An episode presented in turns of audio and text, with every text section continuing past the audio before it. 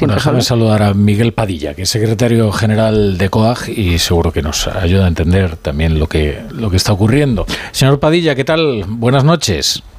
Buenas noches, ¿qué tal? Entiendo que ustedes no, no conocían estas concentraciones que se han desarrollado hoy, eh, en cuya movilización ustedes no han participado, ¿no? No, en principio no. Nosotros teníamos y tenemos la hoja de ruta que habíamos eh, diseñado ya hace unos meses.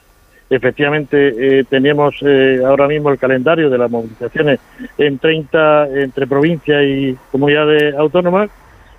Se había, es verdad, tengo que reconocer que se ha adelantado de alguna manera esas eh, manifestaciones pues por todo el rebufo europeo y todas las manifestaciones que había en los demás países. Claro, pero aquí hay una cuestión clave, porque cuando se produce una movilización, y es una movilización bien exitosa, en la que hay unas reivindicaciones, hay que preguntarse quién es el interlocutor, es decir, quién se sentaría con el gobierno en el caso de eh, llegar a una negociación.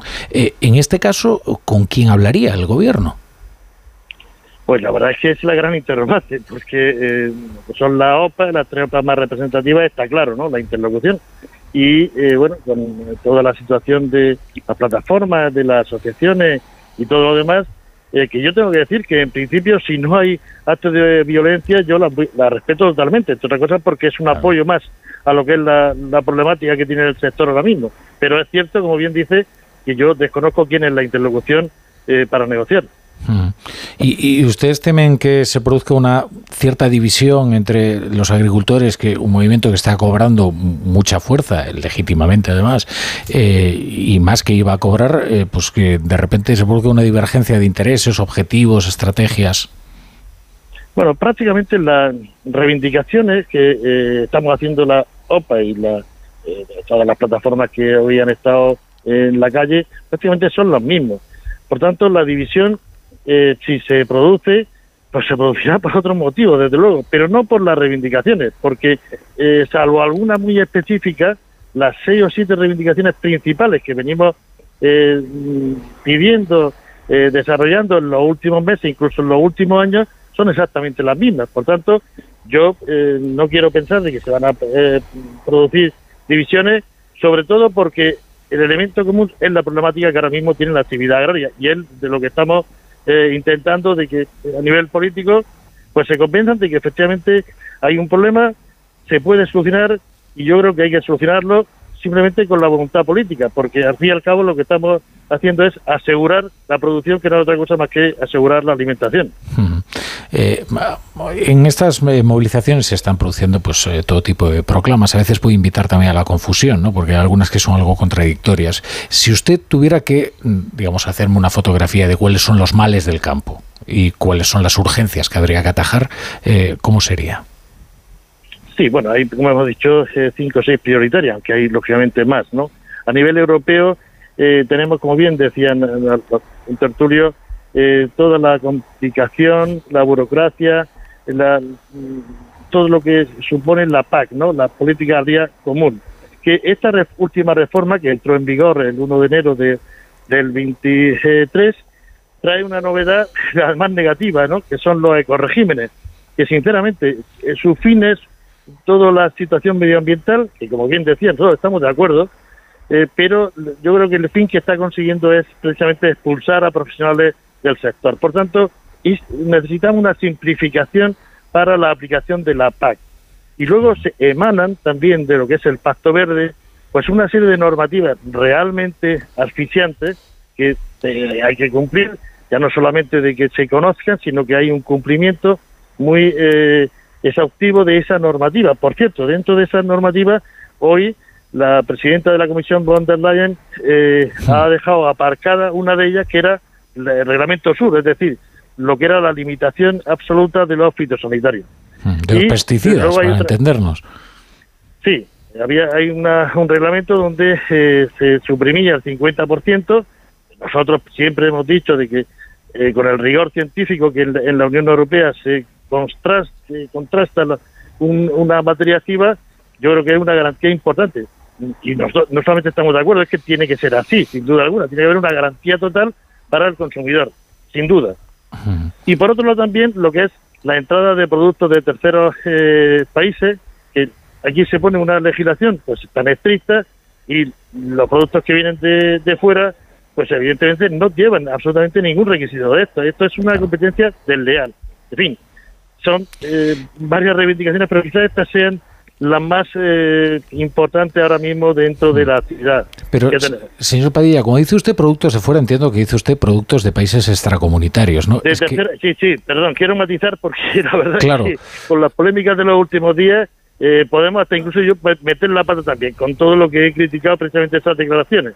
Eh, productos de terceros países, es decir, productos de países fuera de la Unión Europea. Dentro de la Unión Europea quiero recalcar que la legislación es exactamente la misma en todos los países. En Alemania, en Francia, en España, en fin, cualquier país. Por tanto, mm, ahí el cumplimiento es obligatorio. Ahora bien, cuando se hacen tratados con otros países fuera de la Unión Europea, pues evidentemente no se eh, tienen esa exigencia y se ponen en el mismo lineal que los productos mm, producidos dentro de la Unión Europea. ¿Qué sucede? Pues que es imposible competir con esas producciones. Claro, es que hay que ser muy riguroso con esto porque eh, eh, España, por ejemplo, es, el, es ese tercer país eh, al que denuncian, por ejemplo, en Francia, ¿no? que es algo que nosotros pues nos sí, mucho. Por eso, absolutamente riguroso. eso es indudable. España no, es un país extranjero, es un país de la Unión Europea, es indudable. El mercado interno es la Unión Europea, no es el mercado, mercado único, absolutamente, sin duda. Eso es. ¿Cree usted que el campo ha esperado demasiado para protestar, que quizás tenía que haber elevado el tono mucho antes. Pues eh, lo comentaba también un contertulio del programa. En el año 2020 salimos a la calle, como recordarán, eh, prácticamente en todas las comunidades autónomas con eh, un eslogan único, precios dignos, ¿no? Era precios, bueno, pues ciertamente ruinosos en cuanto a las producciones. Tuvimos que paralizar, la, se iba a llegar a una gran manifestación en Madrid porque el agobio que existía pues era importante, muy importante. Eh, llegó la, pandemia y tuvimos que paralizarlo todo, por lo cual, bueno, pues esa hoja de ruta se tuvo que interrumpir. En el año 2022 recordaremos la gran manifestación que hubo en Madrid, donde eh, hubo una asistencia impresionante, también participaron otros colectivos como cazadores, etcétera, pero la presencia de los agricultores y ganaderos fue espectacular. ¿Por qué? Pues porque había un problema, y, había un problema ya no solamente de estos temas que hemos eh, comentado, sino una crítica, yo creo que sin razón, a lo que era el sector agrario, crítica a la carne, sin crítica, eh, yo creo que excesiva, y sin duda alguna eso ha ido calando dentro de la eh, sensibilidad de cualquier agricultor o de cualquier ganadero. Y en 2023, coincidiendo con el Consejo de Ministros de Agricultura en Córdoba, Consejo Informal, pues también hicimos allí una manifestación. Es decir, que, eh, y como le decía, teníamos la hoja de ruta de hacer todas estas manifestaciones que se han adelantado, lógicamente, por el, la cuestión europea. Le voy a hacer una pregunta si no tiene inconveniente Ignacio Rodríguez Burgos. Por supuesto, por supuesto. Muchas gracias. Por, eh, ustedes tienen buena parte de la simpatía y apoyo de la población española, pero ¿Temen ustedes perderla con las fórmulas de protesta que llevan ustedes a cabo con el corte de carreteras, colapso en las ciudades, eh, rodeando los mercados centrales? Es decir, ese tipo de protesta eh, les puede les puede pasar factura. Hombre, siempre yo le voy a ser sincero, mi preocupación siempre porque la sociedad tiene que ser la gran aliada del sector, entre otras cosas porque nosotros producimos para que eh, la sociedad consuma nuestros productos y, y, además lo hacemos con la máxima garantía.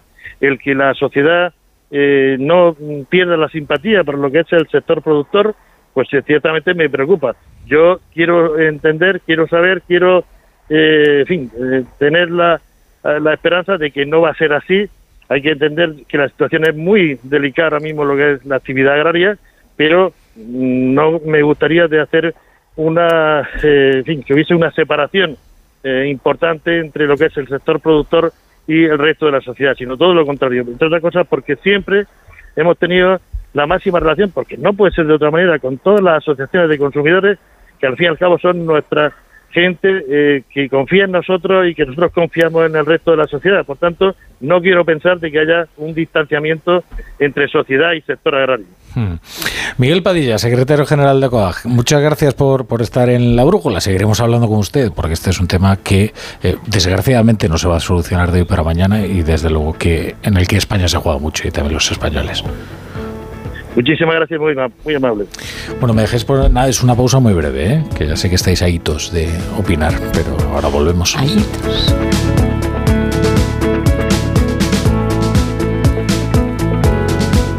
La brújula.